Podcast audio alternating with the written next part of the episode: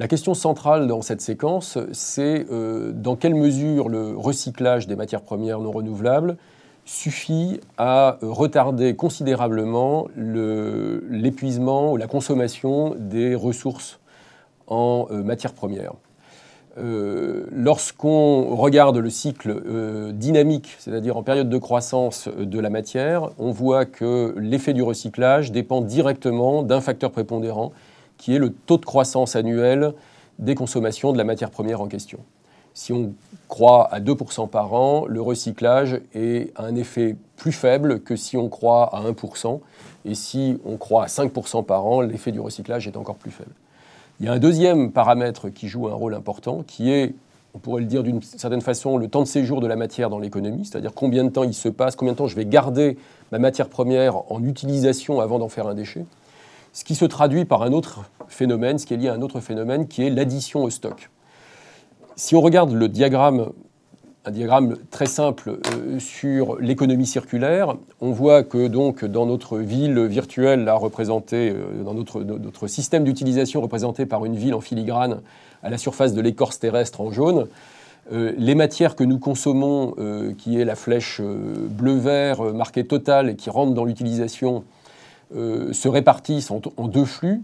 Le flux euh, qui va vers le bas, euh, qui est l'addition nette au stock, c'est-à-dire la quantité de matière qui vient s'ajouter à notre patrimoine de matières premières, le fait qu'on a une voiture de plus, le fait qu'on a une chaîne stéréo en plus, le fait qu'on a un téléphone de plus. et puis deuxième flux, le flux des déchets, c'est-à-dire les matières qu'on rejette à l'extérieur. Et les quantités totales que nous consommons sur une période sont égales aux quantités qui s'ajoutent à nos stocks, l'addition nette au stock, plus les quantités que nous avons rejetées dans les déchets. L'économie circulaire consiste à réintroduire euh, une part, si possible, prépondérante euh, des matières contenues dans les déchets dans le circuit de, production des matières premières.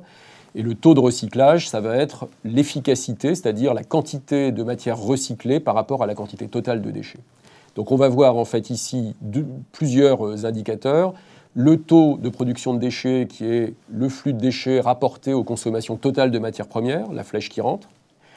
Le taux d'addition net au stock qui est la flèche qui va vers le bas, l'addition net au stock rapportée aux mêmes consommations totales. Et la somme de ces deux taux est égale à 1 puisque la somme de mes deux flux est égale aux consommations totales. Et en fait, on peut relier cette addition net au stock à l'efficacité euh, des déchets, c'est-à-dire à combien de temps me fait gagner euh, l'efficacité du recyclage, pardon, combien de temps me fait gagner le recyclage par rapport à l'épuisement des stocks concentrés de matières premières disponibles de mes gisements de ressources naturelles. On peut traduire tout ça dans un diagramme qui euh, va comporter d'une part trois courbes, en l'occurrence liées à trois hypothèses sur le taux d'efficacité du recyclage, 30%, 60%, 90%. Ça veut dire que si l'économie rejette 100 tonnes de déchets d'une certaine matière première, euh, à, un instant, à un moment donné, 30 euh, tonnes dans le premier cas, ou 60 tonnes ou 90 tonnes sont réintroduites dans le circuit des matières premières. On va figer dans cette nouvelle courbe la croissance de la consommation, le taux de croissance, qui est ici par hypothèse très faible, 0,5% par an, pour être dans les critères déjà établis d'une économie durable. Et on va faire varier les deux autres taux, ceux qu'on vient d'évoquer dans le, schéma précédent, c'est-à-dire le taux de production de déchets, qui est égal à 1 moins le taux d'addition net au stock. Quand l'un vaut 0%, l'autre vaut 100%. Quand le premier vaut 100%, le deuxième vaut 0%.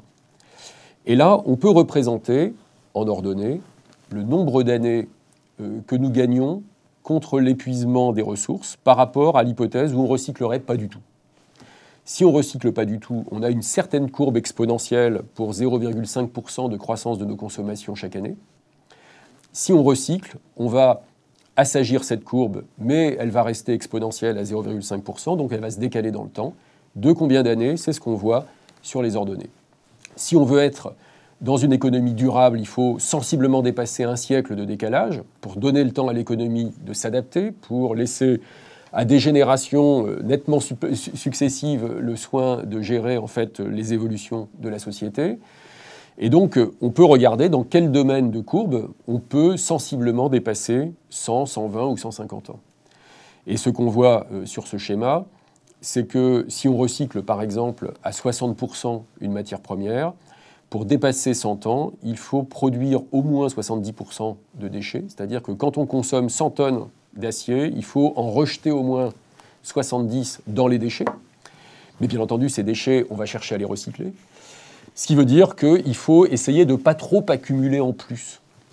Si on accumule 100% de ce qu'on consomme, bah, on ne rejette pas de déchets.